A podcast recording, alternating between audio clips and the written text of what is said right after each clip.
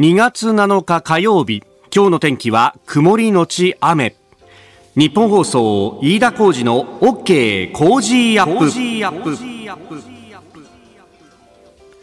朝6時を過ぎました。おはようございます。日本放送アナウンサーの飯田浩二です。おはようございます。日本放送アナウンサーの新業一華です。日本放送飯田浩二の OK 工事アップ。この後8時まで生放送ですえー、先ほどね、上柳さんの番組の中でもお伝えしておりましたけれども、電車がちょっとね、広範囲に止まっております。はい、はい、そうなんです、えー、中央総武各駅停車は工事の遅れのため、えー、西船橋駅とお茶の水駅の間で引き続き運転を見合わせています。この影響で総武快速線も千葉駅と東京駅の間の上下線で運転を見合わせています。JR 東日本によりますと運転再開は6時30分頃の見込みです。えー、そしてまたこの影響で内房線、外房線、成田線などに遅れや運休が出ているほか、横須賀線は直通運転転を中止しているとのことです。うん、えー、錦糸町付近での工事の遅れというようなことのようでありますが、えー、各駅停車と快速線両方とも今あ止まっているということです。えー、各駅停車は西船橋からお茶の水の間ということなので、まあ、あの千葉から西船橋の間はまだ行けるぞというのと都心へ向かおうとすると千葉方面からは、えー、京葉線を使うか、あるいは京成線を使うかということになりますが、まあ、おそらく両方とも相当混んでしまう可能性があると、えー、いうことであります。あのー、まあ、出勤等々も通学、通勤通学等もそうですけれども、もう2月に入ってますんで、まあ、受験シーズンの真っ只中と、えー、まあ、特にね、大学受験は今、この辺りから私立大学各校のね、えー、受験が、えー、どんどん始まってき、えー、ているというところだと思いますんで、まあ、ちょっとね、あのー千葉方面お住まいでこれから都心に向かうぞという方はまず早めに出ていただくのとそれから諦めないでね。えー、何らか手段が、まあ、迂回等々、ね、慣れない路線ではあると思いますけれども、まあ、駅員さんとか、まあ、あの聞いていただいてですね、まあ、蘇我に出て京葉線使ってなんとか東京駅まで行ってそこから山手線でとか、えー、京成線使って、えー、日暮里で乗り換えてとか、うん、いろんな方法で都心へ向かうことは多分できると思います。で、おそらくこういうことがあると、各校も、えー、対策というかね、あの、じゃあ遅れてきた人は別室で受けてもらおうかとか、えー、じゃあもうね、今日はこれだけ混んだ中で来ると疲れちゃうから、じゃあ後日また別の日にやりましょうかとか、えー、いろんな形の救済措置はあると思いますんで、ここで諦めて、ああ、もうダメだ、行かないっていうふうにならずにですね、なんとか、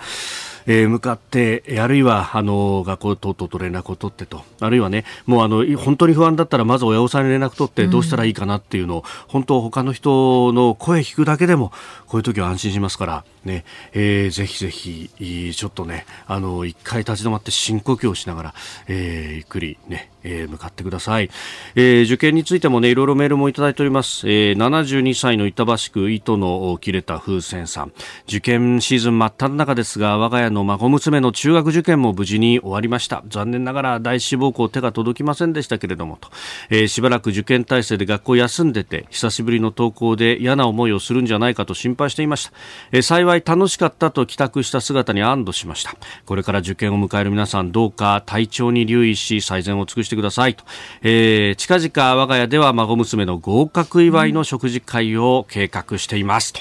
いうふうにもいただいておりますね。えー、今週は、あの、イーチコ下町のハイボール、ね、一ケースプレゼントというのがありますんで、えー、ハイボール感があればもっと華やかになるよ、みたいなね、こともお書きいただいておりますが、ね、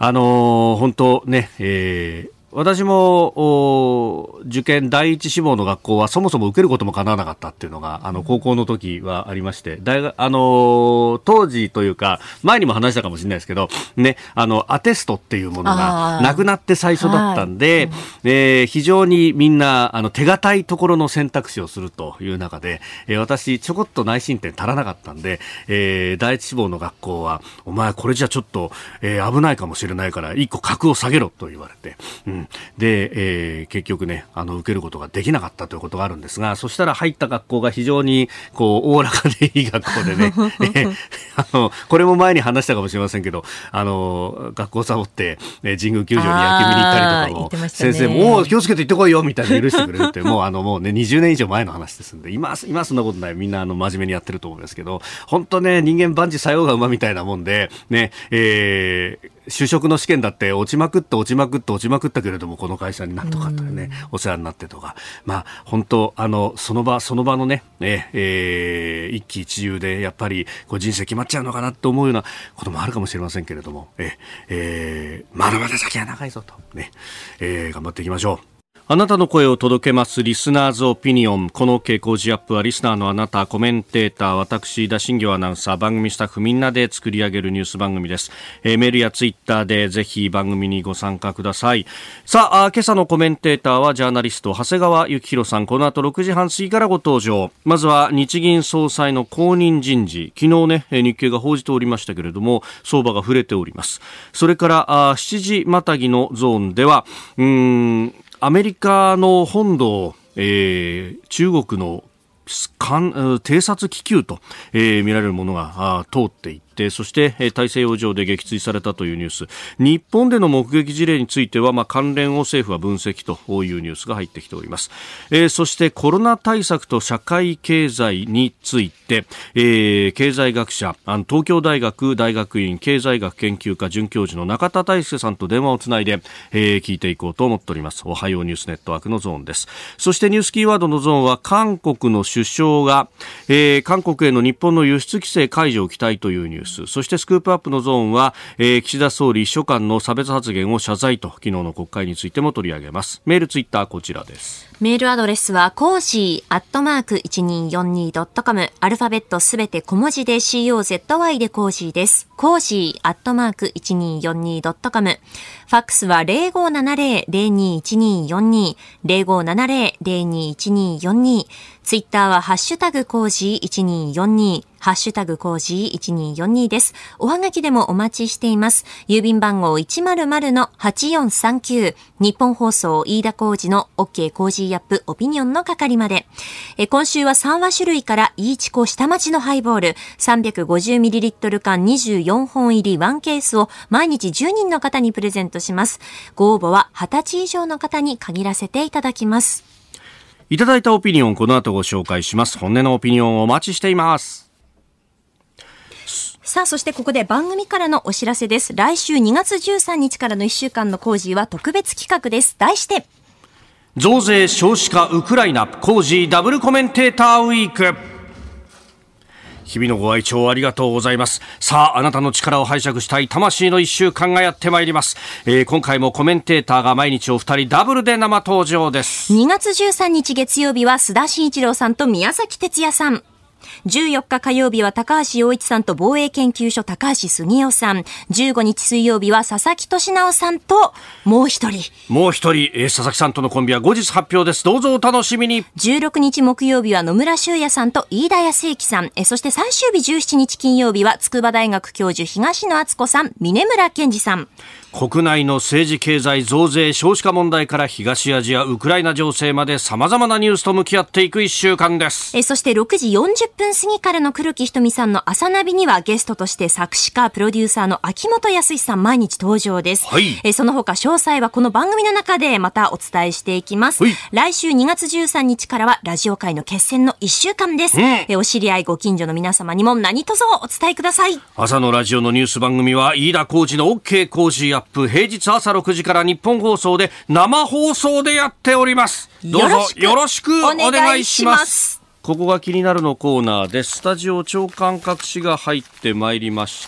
た。えー、まあ一面トップは日産とルノーの関係について3紙一面です。朝日新聞。日産脱ルノー傘下対等出資。ゴーン時代の枠組み終了、えー、毎日新聞。日産ルノー対等出資提携見直し正式合意、えー、日本経済新聞ルノー EV 新会社へ15%日産対等出資を発表ということで、えー、ルノーによるね日産の出資比率。まああの1990年代の終わりあの日産の経営がね、危機に陥ったということがあり、そしてルノーからの出資を引き受けた。えー、43.4%が今、ルノーの持ち分だった。それを15%で、えー、対等にするということが発表になったということであります。で、えー、EV、まあ、電気自動車に関する新しい会社、アンペアという会社を作って、えー、そこに日産が最大15%出資、ルノーが設立、そして、まあ、この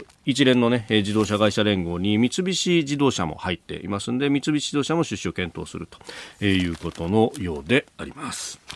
えー、それからですね産経新聞一面トップ今日は北方領土の日であるということで、えー、ロシア歯舞漁船へ臨検4.2倍ウクライナ侵攻制裁に反発かという、えー、記事が出ておりますこれあの北方領土の、まあ、歯舞群島のところはですね、非常に昆布漁が盛んということで、で、えー、ここでですね、あの時期を決めて、えー、昆布の漁をですね、行っているわけですが、そこにロシアの国境警備局が、えー、まあ、立ち会い、そして臨検をするということで、まあ、この数が増えたということであります。臨検で使われるゴムボートの数も1隻から2隻に増えたということのようです。まあ、取り締まりが強化されているというか、この辺が、えー、現場の裁量で、えー、どうにもなってしまうということが、まあ、あの地元のね、この漁師さんなどに聞いても、まあ、そこら辺はいつ邪魔されるかわからない中で、えー、必死にやってるんですよっていうようなね、話を聞いたこともありますけれども、プレッシャーが高まっているというような記事が出ております。えー、それからですね、気になる記事、トルコの地震については亡くなった方が2700人以上に上るということが言われております。まあ、昨日のお昼、日本時間お昼10時頃に、えー、まず、マグニチュード7.8の地震があって、そして、えー、その後もマグニチュード7クラスの地震があったということでありますんで、まあ、あこのあたり、しかも深夜早朝に起こったということもあって、まあ、寝ている最中に、そして、えー、瓦礫の下敷きになっている方がまだまだ多いのではないかと言われております。まあ、日本からも国際援助隊が、まず先遣隊が派遣をされたということですけれども、まあ、これだけの規模になる。そして、トルコとシリアのちょうど国境付近に当たるということで、うん国際的な救助の手というものが求められるところであります。えー、それからもう一つ気になる記事で三菱重工業がですね国産初のジェット旅客機スペースジェット、まあ、ちょっと前までは MRJ 三菱リージョナルジェットと呼ばれていたもの。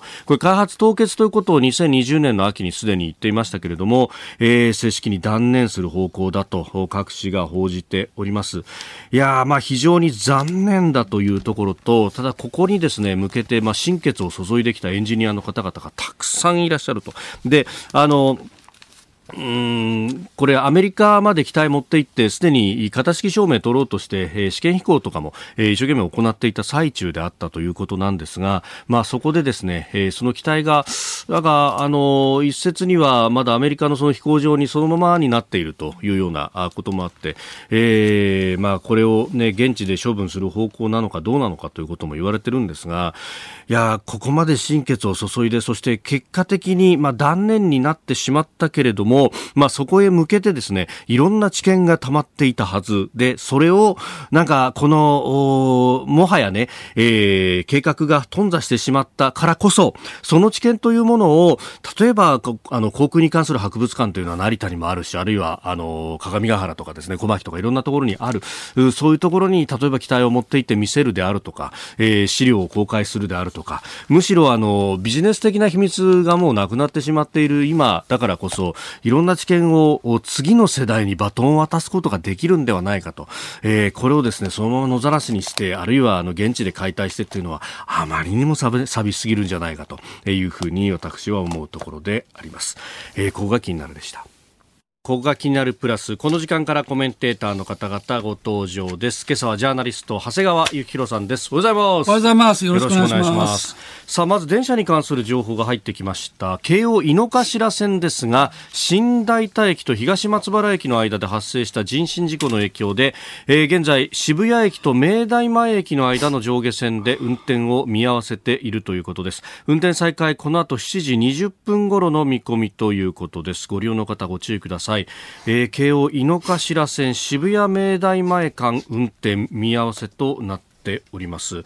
うまあ、京王本線使って新宿まで出て渋谷に出てという感じになるのかな。ちょっとね、あのー、またあご利用の方ご注意いただければと思います。えー、情報入り次第またお伝えしてまいります。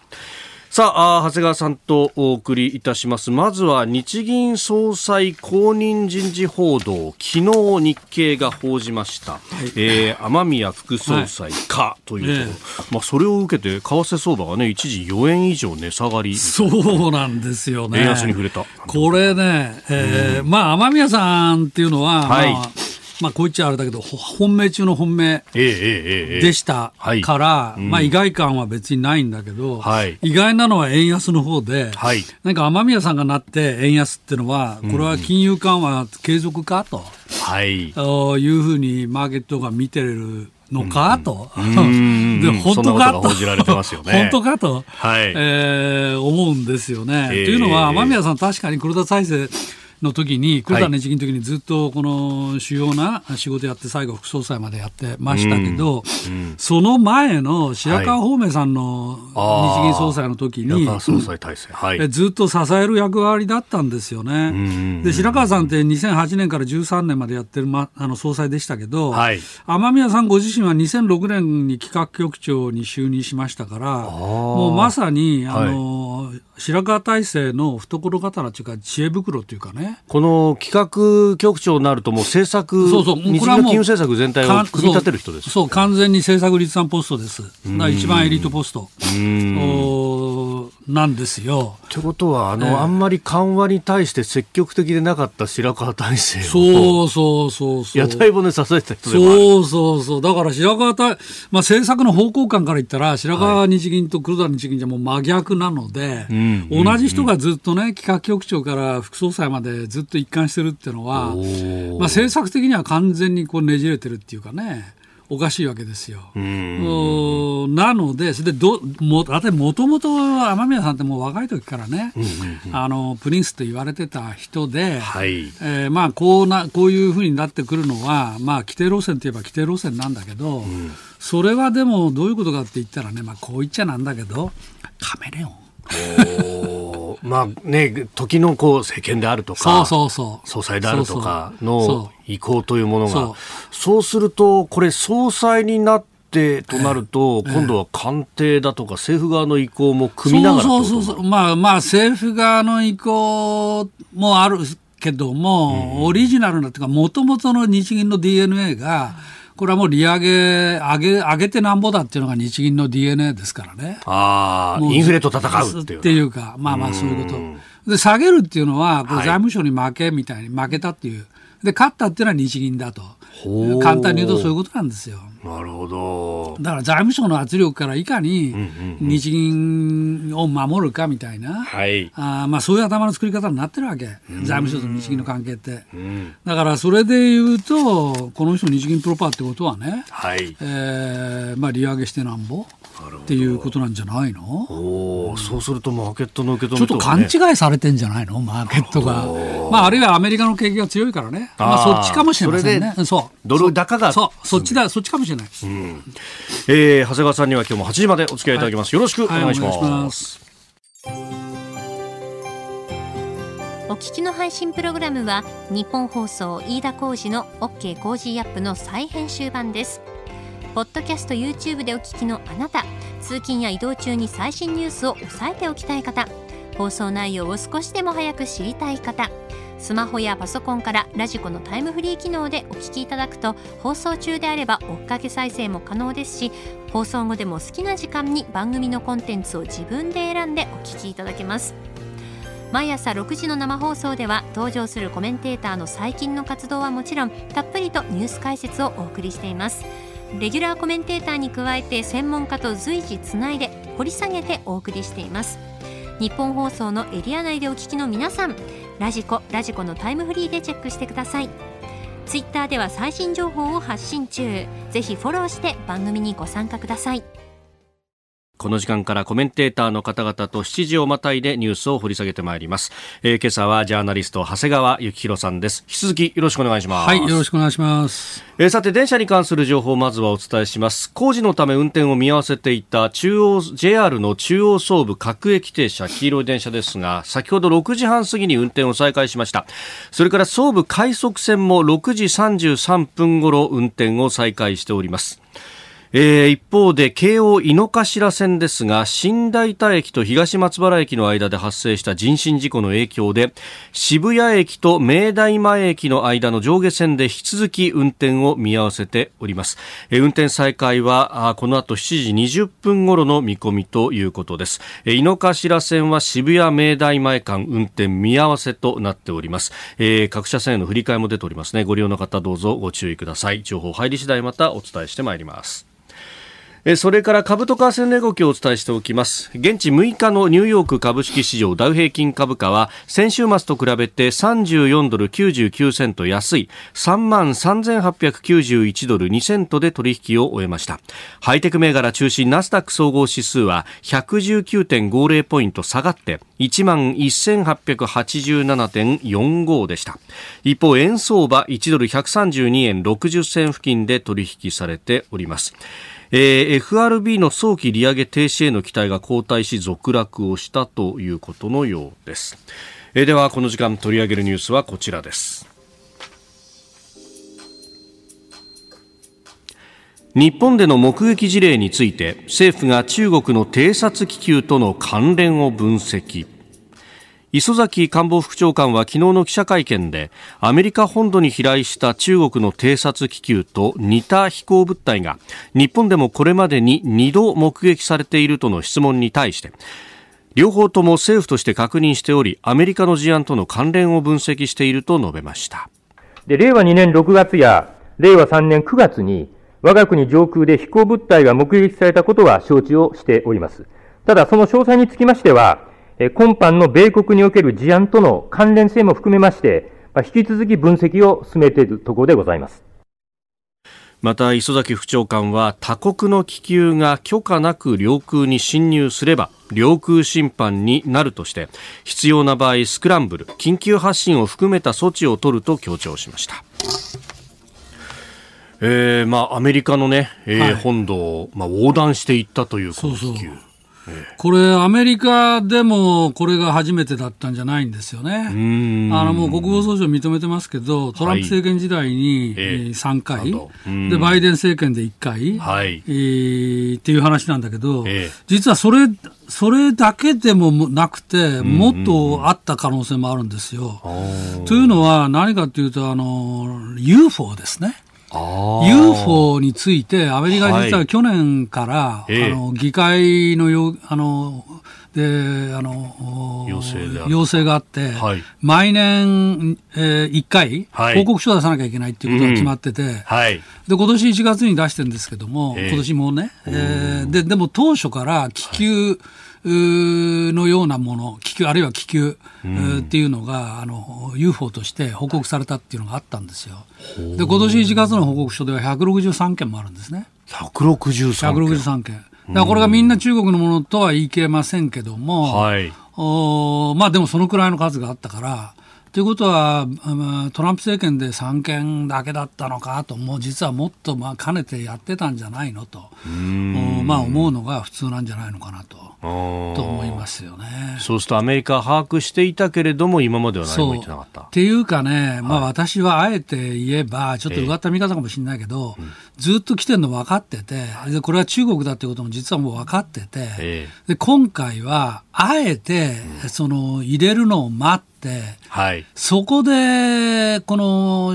撃ち落とすべく待ち構えたところに中国が 見事に入ってきちゃったと気球が。っていうか、まあ、だから罠を敷いていた。あ可能性さえあるかなと思いますね。っていうのは、だって中国のものが来てるってこと自体はもう分かってたんだから、事前に。で、今回のケースだけで言っても、1月の28日に初めアラスカのところに来て、はい。でそれはもうノルラード、あもう要するにアメリカの司令部はもう分かってたわけ。ええ。で、一旦出たから、カナダに入ったんで、ああと思ったけど、そしたら1日になってまた入ってきて、はい。でなんと、このアメリカの空軍基地、はい。これ実は核のトライアングルって言われるんですけどね。うん。あの戦略爆撃機とか、はい。あの核 ICBM のサイロのある、ええこの基地が3つあってですね、こうんの3つあって、この三角形になるんだけど、この三角形のど真ん中に来て来たわけですよ。うんで、それで、あのまあ、慌てて、はいえーやったんだけど、それに、そこまで来るのを待っていたみたいな節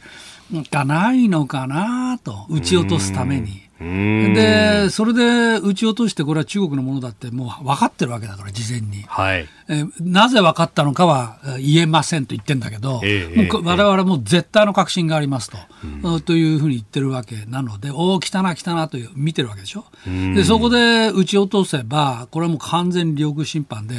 外交的にはものすごく有利、優位に立てるわけじゃないですか。うん。主権侵害したのは、そうそそうっちそうそうだろうという。そう、あーでこれまでもあったことがもう分かってるわけだからね、えーそのチャンスをいわば待ってたところに、えー飛んできた。あーっていう可能性はあると思いますね。確かに今回、そのね、えーまあ、1月末にすでにアラスカで確認され、そして2月1日に、えーモンタナのあたりを通っているっていうのが、翌日には発表されている。で、撃ち落としたのは、あー5日、4日や5日と。4日4日です。4日か、はい。はい。ということは、だいぶ泳がしてるというか、これ、国内世論も相当これで盛り上がりましたね。だから発表したのは2月の2日でしたけど、ええそうですよね。実は28日からもずっと見てるわけですから。あだからそれを泳がしてたわけよ、ずっと。で、あえて飛んでくるの待ってる。えで結構もうもうお笑いのような話なんだけどモンタナの時にはもうき付付近の住民がもう気がついて、はいあれはなんだあれはなんだってもう騒ぎになってるわけですよえ。で、ネット上に写真とか上がったりあなんですよね。上がってたはいそれであの軍の司令官はいが記者との懇談を45分前に直前キャンセルっていうのがあって、ほーそれで、え、なんだなんだなんだっていうことになったら、実は NBC テレビがもうぬ、特ダネで抜いたわけ。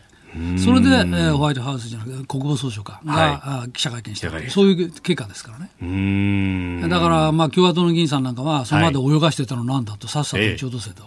ていう話になってしまってますよね。うーん。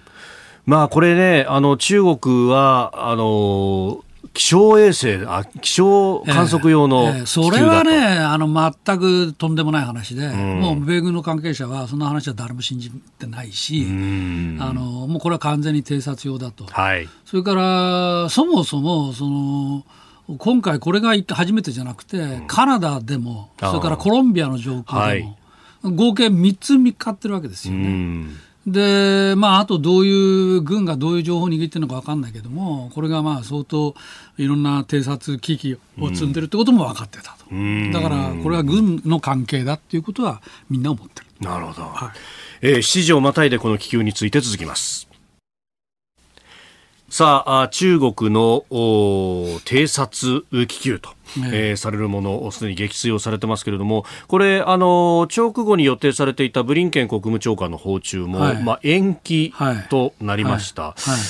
これ、外交に与える影響も大きい。いや、ものすごく大きいですよ。これは、あの、1960年の、はいあの、U2 撃墜機、撃墜事件？えーアメリカのスパイ衛星、はい。スパイ偵察機ん。の撃墜事件っていうのがあったけど、はい。まあ、あれに匹敵すると思いますね。あの時もちょうどその事件から、あいわば冷戦がどんどんどんどん激化していくわけですけど、はい。今回も同じような展開たどりそうだなと思ってるんです。なぜかというと、中国が最初はもう遺憾の意を表明してたのに、ん撃墜されたら途端にあの強硬姿勢に転じて、はい。えーこれからいろんな処置を取る、ね、可能性を留保権権利を留保するみたいなそういうて強腰のコメントを出してますでしょ？はい。だからで一方、アメリカの側はもうじゅ普通普通の国民が今回、もう中国のものがこんなところに来てんだっていうのを今回、目の当たりにしましたから。自分たちのえ上えこれ空を飛んで全米でもうかずっと釘付け状態でテレビややってましたからね。うんだからあの、アメリカ国内では反中世論というのがはい、もともとコロナのせいで高まったところに、今回の事件で、えー、おまけに議会は、はい、あもっと中国に強気で強腰で臨めということで、民主党と共和党が強腰姿勢を競い合ってる。はい、ような関係ですからね。だから、ブリンケンさんは、まあ、早ければ、早く環境を整えていきたいということを言ってるようですけども、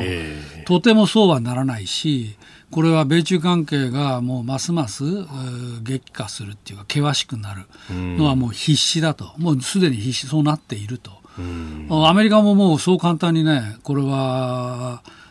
拳を振り下ろせないですよ。だってもうあからさまなもう領空侵犯ですからね。えー、ねバイデンさんも24年の大統領選挙に選べば、はい、あ中国にそんな融和的な姿勢なんか取れないので、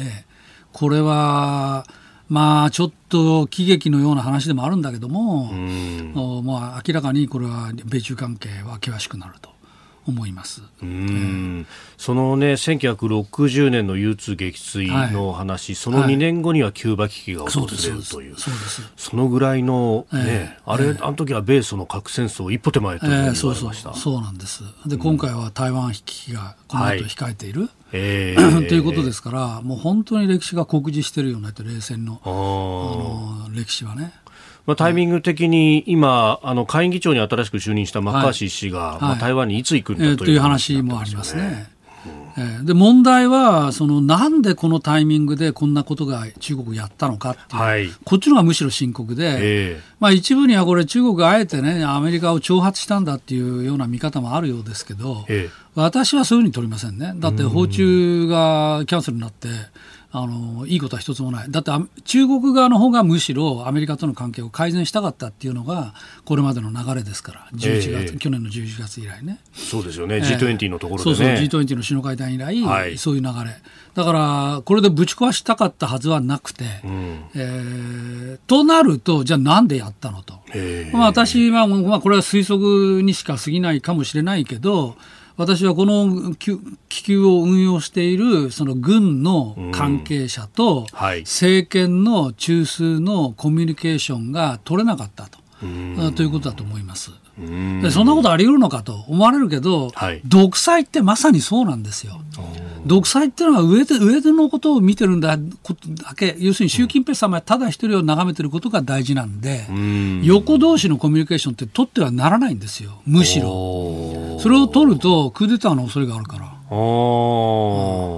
だから、あの、独裁政権っていうのは、特に習近平は、もう完全に自分に権力を集中し、情報はすべて上に上げ、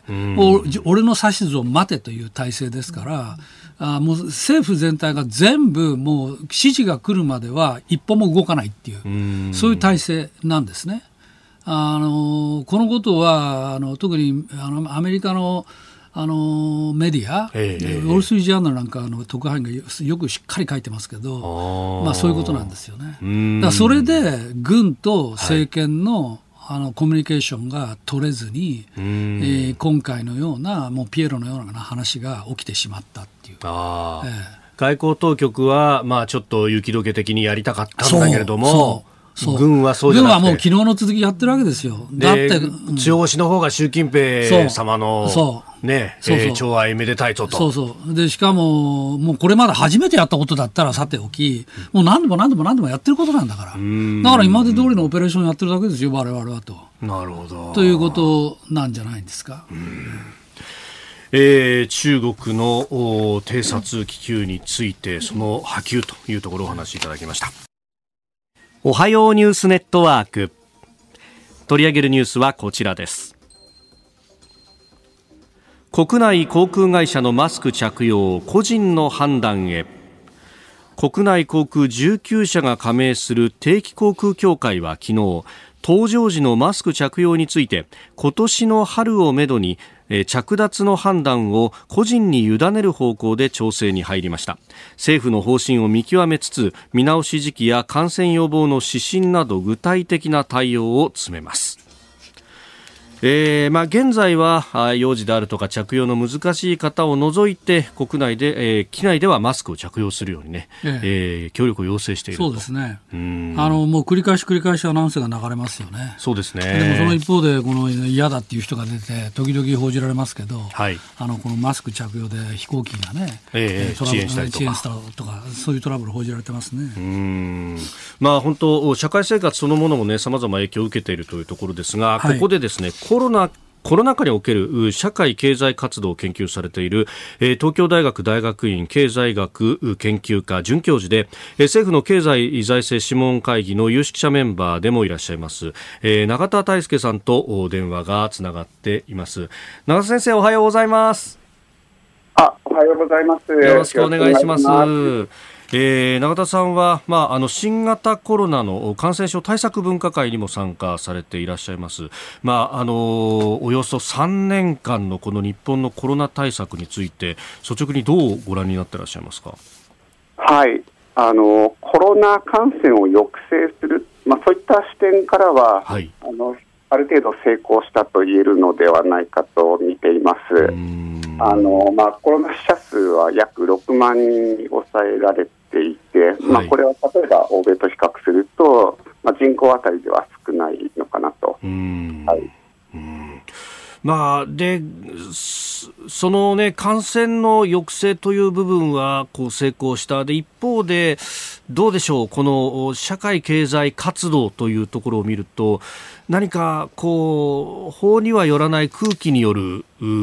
縛りみたいなものを感じたりもしますがその辺はいかがでしょうか？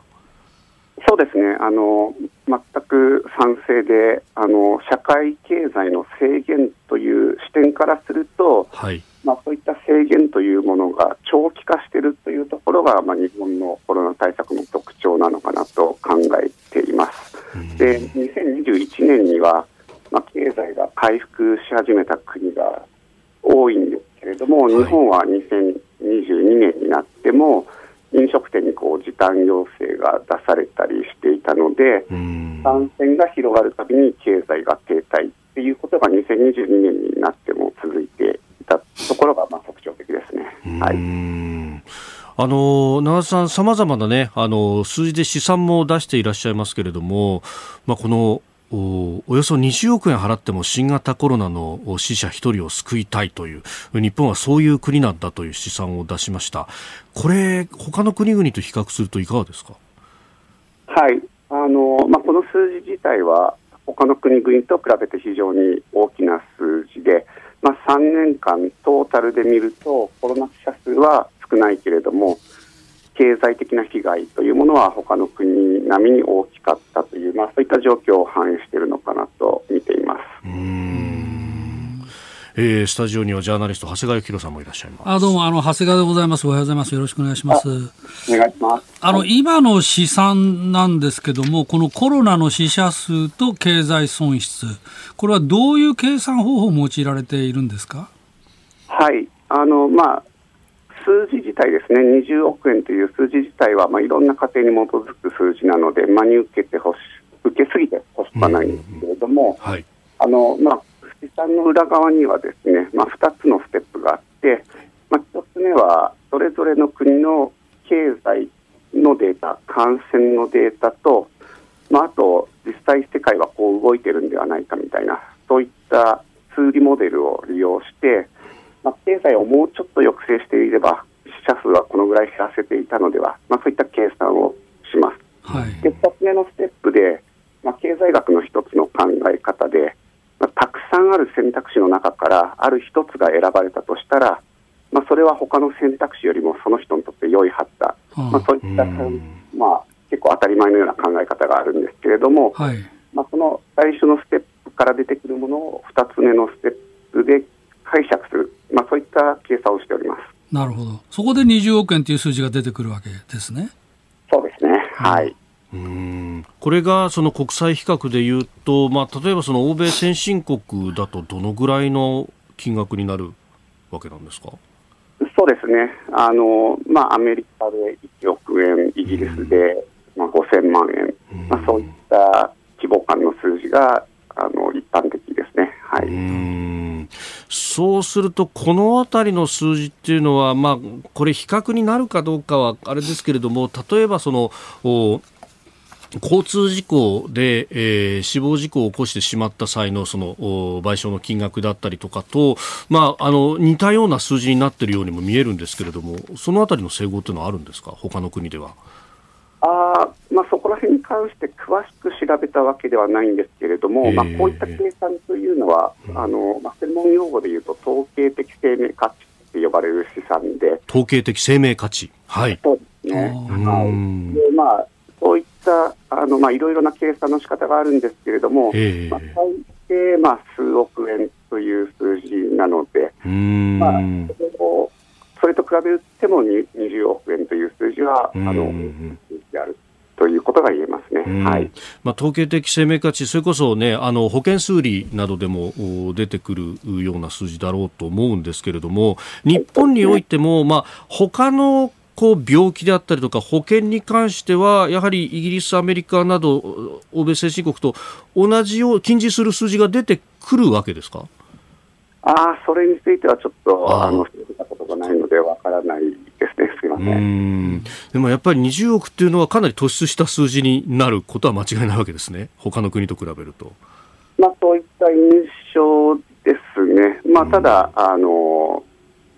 はい、日本がどのようにこうコロナというもの、コロナというリスクにこう対応してきたかということを考えると、はい、まあ、そういった突出した数字が出てくることは自然なのかなという、まあ、そういった印象です。うんで、まあ、あのこういった、ま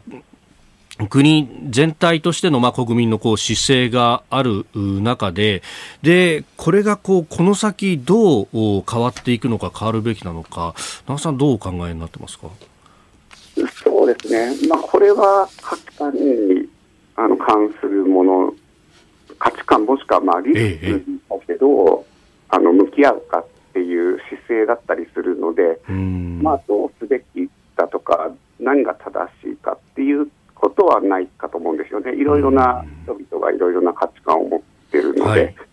はい。まあ、したがって、そうですね、まあ、こういった計算をしたからといって、今後どうすべきだって思うみたいなことはないです、ね、むしろ中田さんとしては、さまざまなこう数字、まあ、ある意味こう、いろんなメーターをこう提示することによって、この先、みんなどう考えるっていう材料を提示しているというようなイメージですか？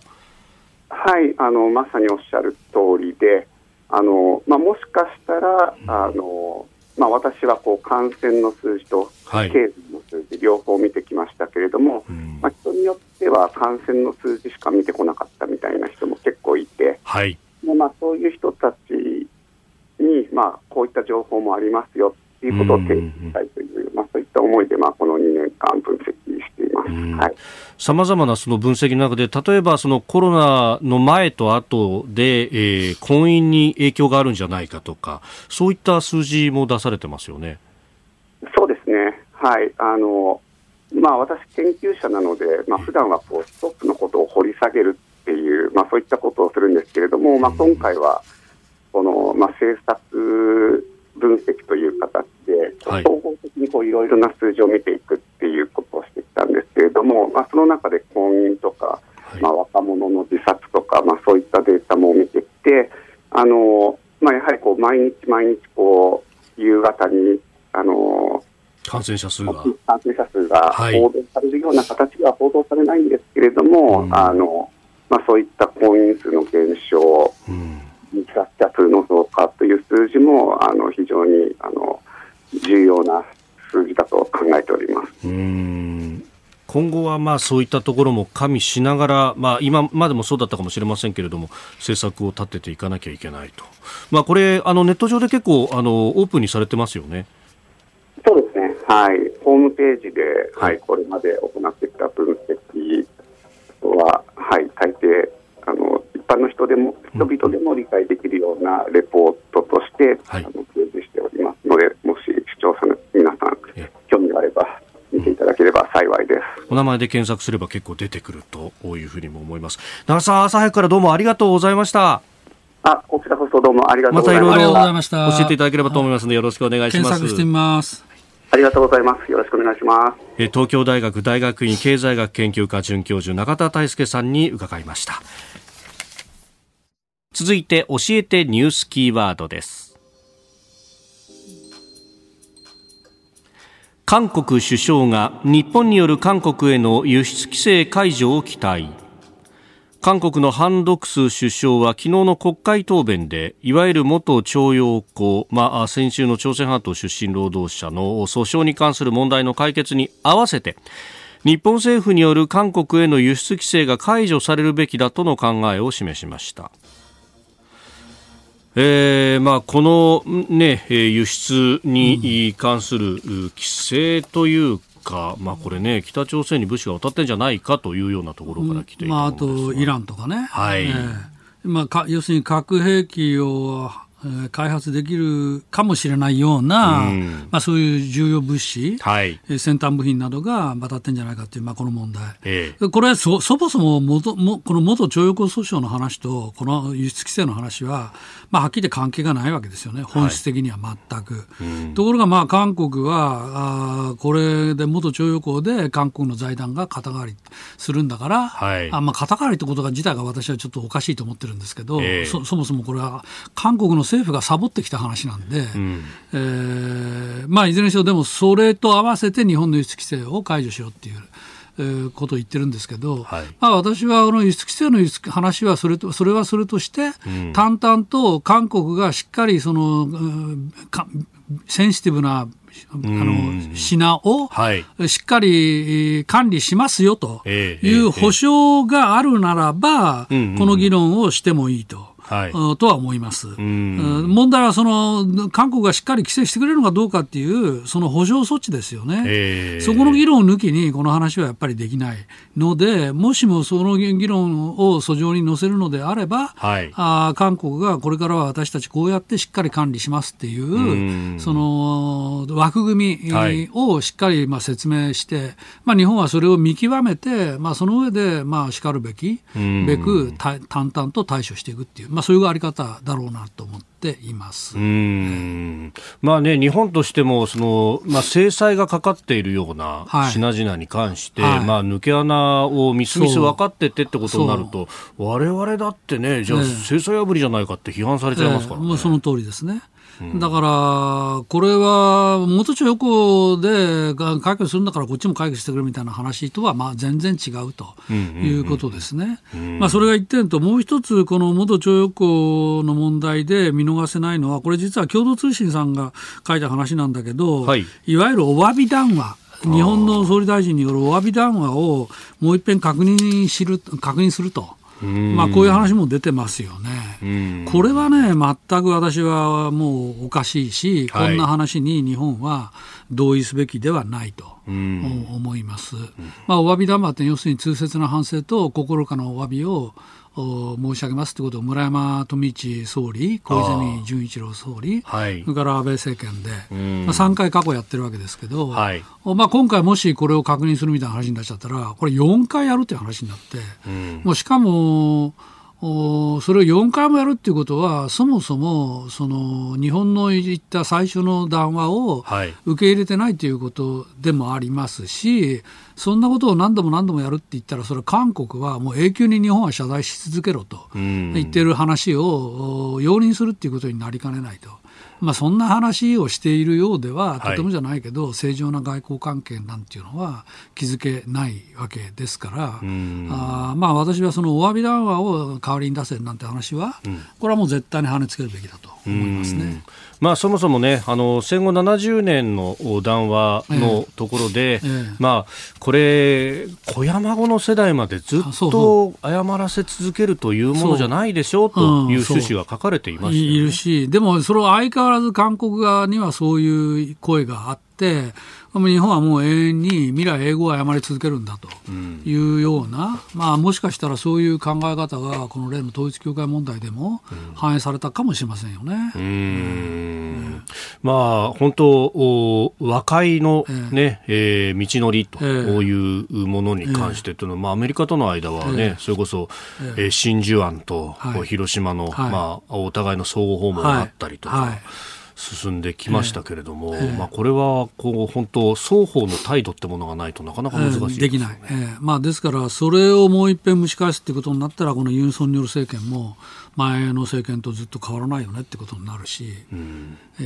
ー、まあ、そこはだからあのきちっと対応すべきですよね。えー、まあ、それと元徴用工問題について言っておけば、はい、これはもうもともとそのえー、1965年だったかな、はい、あこれの日韓請求権訴訟で。完全かつ最終的に解決されたということで、両国が同意している問題ですよね。ですから、あの時に合計5億ドル優勝無償合わせて払ってるんだけど、まあ、それを韓国政府が元徴用工の方たちに賠償してこなかった、だから元はといえば、ボールは韓国政府の手抜きのために起きているような話だと思います。えー、ニュースキーワードでした。さあ、では続いては、ここだけニューススクープアップです。この時間、最後のニュースを、スクープアップ岸田総理大臣が秘書官の差別発言を謝罪。岸田総理大臣は昨日の政府与党連絡会議で総理秘書官を更迭された荒井正義氏による LGBT など性的少数者への差別発言をめぐって謝罪しました。総理秘書官の発言については全く政府の方針と反しており速やかに総理秘書官としての職務を解く判断を行いました。国民に誤解を生じさせたことは遺憾でありまた不快な思いをさせてしまった方々にお詫びを申し上げます。えーまあ、政府与党連絡会議の中ではこうして謝罪をしたということでありますが、まあ、国会の委員会でもきちんと、うん。説明すべきだというふうに、まあ、野党側がいい、え昨日の予算委員会、まあ、40分ほどでしたけれども、うん、えー、空転したということもありました、うん、まあ、これもちろん、こういうご発言された荒井秘書官の問題なんですけども、はい、まあ、私はもっとこの遠因としてはね、うんこの官邸が霞が関中心になってるっていうことがあるんじゃないかと思うんです。えー、つまり、安倍菅政権の時までは、やっぱり官邸で働く官僚たちは、まあ、相当緊張してましたよ。えー、はっきり言って、えー、まあ、あの例の内閣人事局っていうのが、これ、官房長官仕切ってましたから、はい、で菅さんがやってたわけですよね。はいでところが、今の岸田政権は、もうご案内の通り財務省政権と言われてるぐらいで、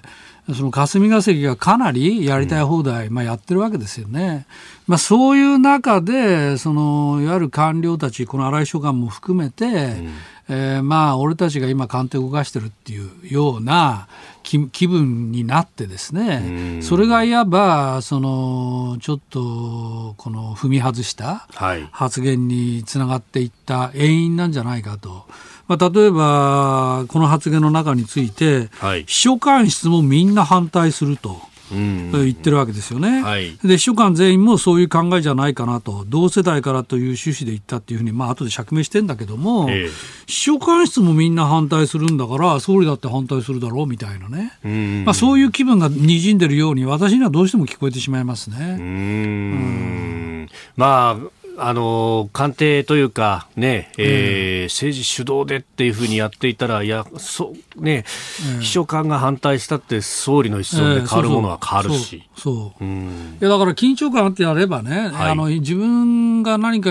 発言するときに、例えば、安倍総理どう考えてるかな、菅総理どう考えてるかなっていうふうに、これまではみんな見てたわけですよ。あまあ、それの良し悪しっていう問題もあるかもしれないけども、少なくとも総理官房長官がどういうお考えでいるかということをいつも意識しながら身を処してきたのが安倍菅政権での霞が関官僚の人たちだったと思うんですね。まあ、それが今回、まあ、岸田総理なんてどうせ俺たちの手のひらで動いてるのさみたいな気分がやっぱりあって実は。でだからあの秘書官室もみんな反対すると。秘書官室みんな反対だからなんだって言うんだよと、秘書官室で政策作ってるわけじゃないだろうと、私なんかむしろ言いたいよね。えー、でもそういう発言が出てくるってことは、はい、秘書官室がこの総理動かしてんだぜみたいな。あまあ、そもそもね、官邸の機能強化であったりとかっていう、この20年、30年の歴史っていうのは、まさにその霞が関主導で政策決めるってところから、やっぱり主権の束を背負った政治のサイドがきちっと決めていかなきゃいかんだろうと、そういうことですいうところだった。だからそれがなんか巻き戻っちゃってる感じ、えー、そうなんですね。だから枠組み自体はいまだに内閣えー、人事局はありますし、はいえ。ー、だから枠組みっていうかあのは全部あるわけですよ、うん、し仕掛けは。はい、それを運用する人があ今回、まあまあ、総理であり、松野さんなんですけども。はい。おそれがやっぱりゆるゆるになっちゃうといくら枠組みがあっても、おその趣旨通り動かないっていうのがまあ見事に現れてるよねと思いますね。やっぱそういうこうね動かし方の違いみたいなものっていうのは、ええ、結構根本問題としていやももちろんそうです。根本問題です、ねえ、与党、まあ、与野党問わずかもしれませんが、不満が募る人はいます、ね、そうそう。だからい一頃は例えば成功到底とかね、はい、まあ、政治つまり官邸が高くて自民党が低いと、うんはい、まあ、こういうようなことを言われて、まあ、官邸主導だっていう話だったんだけど、うん、今、成功到底どころか高いのは霞が関で観光か？観光で性も党も低いと、えー、っていうね、まあ、そういう昔ながらの枠組みになんか戻りつつあるというかもう戻ってしまっているということが、まあ、これで伺えるんじゃないかと思っています。まあ、そんな中で、えー、4月には統一地方選がありね、この先っていうのを考えていくいやだから岸田さんについて、まあ、私もあの今日もそうなんだけどあの、まあ、全国いろいろ回ってね経済界のはい、あの特に中小企業零細の方たちとお会いすることとっても多いんですけど、うん、まあ、もう経済人はもうかなり岸田政権どうしてくれどどうなってんのと、うん、まあ、不満抱いてますよ、まあ、はっきり言って増税、利上げ、はい、おまけに物価高、これで俺たちに要求されてるのは賃上げだけなんて言われててどこで賃上げできるのよと、これはもう皆さん、幾度におっしゃってますね。はい、だからそういう気分がやがて永田町にも広がっていってですよ、まあ、今、予算やってますから、来年度予算上げることがもうなんて言ったって一番大事なことなんで、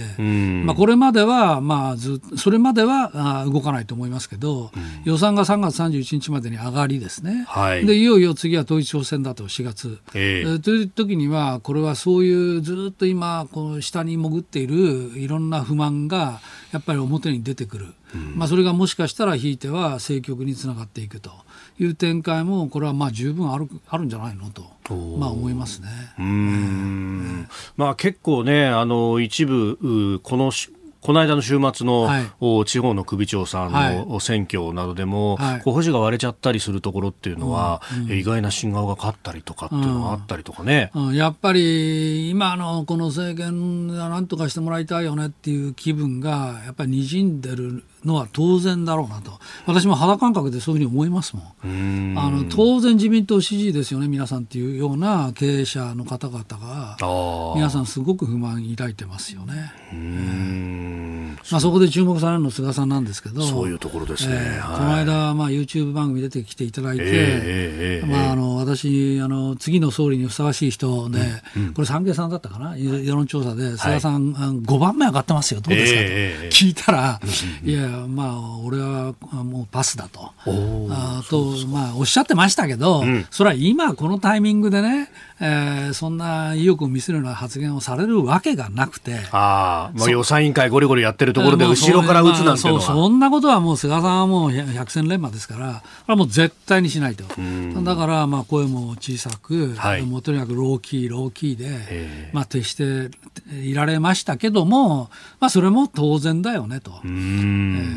まあでも、ということは逆に言えば、はい、これは結構秘めたるもんがあるんじゃないのと、あこれを石橋さんなんか、あの産経新聞の元政治部長,、元政治部長。はい、石橋さんなんか言ってましたけど、はい、本当にもうやる気なかったら、枯れてたら、もうペラペラしゃべるはずだと。ああ、なる帰ってね。帰って、もう俺はもうもう全部終わったんだと。だったらもう自由にしゃべらせてもらうっていう。ふうになるはずだと。なるほど。沈黙が金と思っているあたりが。そうそうそう。それは中に秘めたるものがやっぱあるんじゃないのっていう。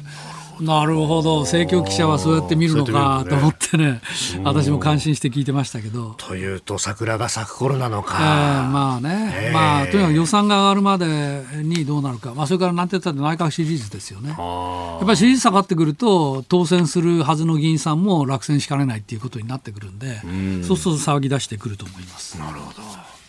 えー、ここだけニューススクープアップでしたあなたと一緒に作る朝のニュース番組飯田浩二の OK コージーアップ。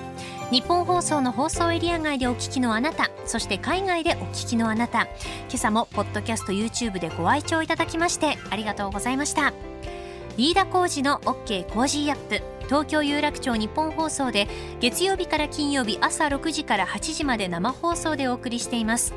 番組ホームページでは登場いただくコメンテーターのラインナップや放送内容の原稿化された記事など情報盛りだくさんです。また公式ツイッターでは平日は毎日最新情報を配信中。ぜひチェックしてみてください。そしてもう一つ飯田浩二アナウンサーが「夕刊富士」で毎週火曜日に連載中。飯田浩二の「そこまで言うか」こちらもぜひご覧になってください。忙しい朝そして移動中ニュースを少し深く知りたい時ぜひ AM、FM、ラジコはもちろん日本放送のポッドキャスト YouTube でお楽しみください。